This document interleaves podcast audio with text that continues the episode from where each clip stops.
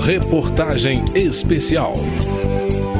A Constituição Federal, em seu artigo 223, define três sistemas de radiodifusão para o Brasil: privado, público e estatal. A diferença entre os veículos de comunicação privados e a mídia estatal é fácil de compreender. Os primeiros são geridos por empresas e têm objetivos comerciais, ou seja, são negócios que visam o lucro.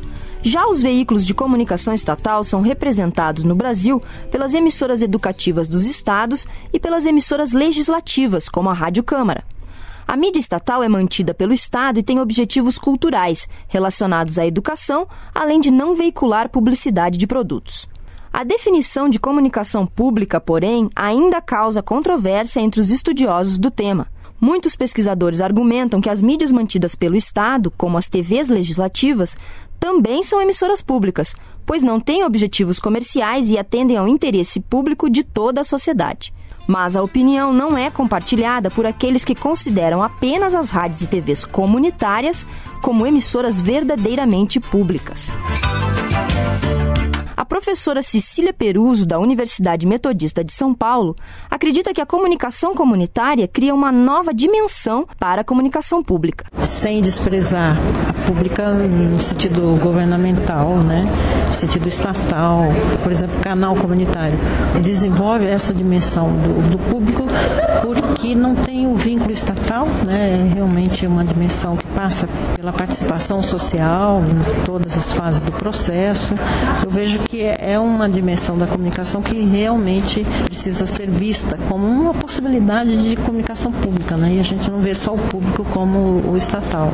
A Constituição diferenciou os três sistemas para possibilitar a criação de mídias que não fossem geridas nem pela iniciativa privada, nem pelo Estado. Apesar de prevista desde 1988, a participação da sociedade na comunicação só foi efetivada com a inclusão do canal comunitário na legislação da TV por assinatura, em 1995. Apesar da existência das emissoras comunitárias, o pesquisador da Fundação Getúlio Vargas, Otávio Pena Pirante, acredita que o sistema público de comunicação ainda está em construção no Brasil. O sistema privado é o sistema, o sistema comercial, o sistema que sempre existiu, uh, operado por emissoras privadas e que é importante, que, enfim. O sistema estatal era aquele constituído pelas emissoras estatais, educativas, federais e estaduais, e a TV pública, a grande incógnita naquele momento, que começou a ser pensado em 2007. Então acho que foi um passo importante. É claro, é um tipo de radiodifusão, é um sistema de radiodifusão que ainda precisa ser é, construído. A gente está muito no início da, da rede pública, mas foi um passo muito importante. A criação da TV Brasil em 2007 ainda está sendo analisada pelos pesquisadores. Há muitas críticas à gestão da empresa e à extrema concentração de poder no Executivo Federal. O professor César Bolanho, da Universidade Federal de Sergipe, defende a criação de um sistema público de comunicação que seja competitivo em termos de audiência e que constitua uma alternativa de programação à TV comercial. César Bolanho expressa algumas das controvérsias sobre a criação da TV Brasil. Nós sempre tivemos uma televisão pública, e agora nós temos uma televisão pública mais centralizada no governo federal, mas não está muito claro para mim que vai ser muito diferente do que existe hoje. Enquanto não houver é, vontade política de investir realmente numa alternativa de comunicação, eu acho que a gente vai continuar mais ou menos como nós estamos. Né? O governo está contente que tem uma TV, não brigou com ninguém, a Globo defendeu defender, os radiodifusores todos defenderem, a televisão pública, inclusive de uma maneira até bem interessante, dizendo que é, a televisão pública é importante porque o mercado não pode cumprir determinadas funções, o que é um problema. Parece também que o discurso da, da, da TV pública é um pouco para desincumbir a televisão privada das suas obrigações de serviço público. Para os gestores da TV Brasil, apesar do caráter estatal da gestão da emissora, a intenção do governo é constituir um canal de comunicação aberto ao público e à produção audiovisual da sociedade. José Roberto Garcês, diretor de serviço e de rede da EBC, destaca os objetivos da emissora. A EBC ela nasce com um propósito né, de ser um catalisador da criação de um sistema público de comunicação no país. Como nós queremos que o cidadão brasileiro seja mais, cada vez mais um produtor de conteúdo e veja no sistema público de comunicação, um sistema apropriado por ele, cidadão, um meio de comunicação pública tem o dever, especialmente no caso da EBC, que se propõe né, a ser realmente um veículo uh, apropriado pela sociedade, sob controle da sociedade, ela esteja aberta a essa produção.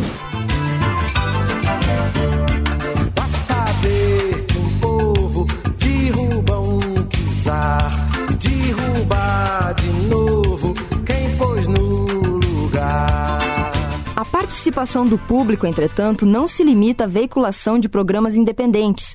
Para a professora do Departamento de Sociologia da UNB, Sayonara Leal, os meios de comunicação públicos precisam constituir uma esfera aberta ao debate das comunidades.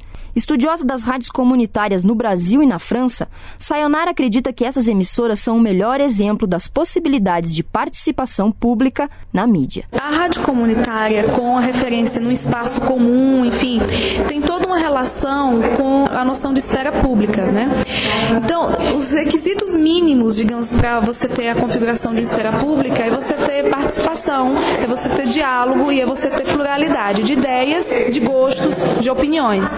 Então, no momento em que a rádio ela, ela se promove ou ela promove espaços dialógicos dentro do seu, né, na, na própria estrutura do seu funcionamento, ela vai preencher os requisitos de uma esfera pública. As comunidades também organizam conselhos públicos que definem a linha editorial, a programação e as ações da emissora em conjunto com a população. Além da gestão compartilhada, o desafio da mídia pública, seja comunitária ou estatal, é a produção inovadora. Os pesquisadores defendem que a comunicação pública seja um espaço aberto às alternativas para a criação de novos tipos e formatos de programas e produtos. A tarefa, contudo, não é fácil. A jornalista e pesquisadora da Universidade Federal de Minas Gerais, Cláudia Lemos, destaca que os profissionais das emissoras públicas receberam a mesma formação daqueles que atuam na mídia privada. Cláudia ressalta ainda que os jornalistas têm medo de inovar. A gente percebe que existe uma intenção de fazer uma cobertura mais completa, menos fragmentada e mais aprofundada. Só que esse, essa intenção, na prática, esbarra na dificuldade em criar novas formas de fazer jornalismo. As pessoas ainda estão, os profissionais ainda estão muito presos às formas que eles aprenderam a usar. Os modelos que nós aprendemos e que as pessoas estão acostumadas a consumir nos veículos comerciais são constrangimento muito forte. As pessoas têm receio de que o público não vai gostar. A comunicação pública, em geral, tem o grande desafio de criar novos formatos de comunicação que atendam seus objetivos de promover o debate, de facilitar a participação. O desafio de criar novos formatos e tipos de comunicação pode servir também para a promoção da produção regional, independente e para a divulgação das diversas manifestações culturais do país. Segundo os pesquisadores, a comunicação pública realmente democrática, aberta à participação dos diferentes grupos sociais, pode servir como espaço privilegiado para a diversidade cultural e social brasileira. De Brasília, Cristiane Bernardes.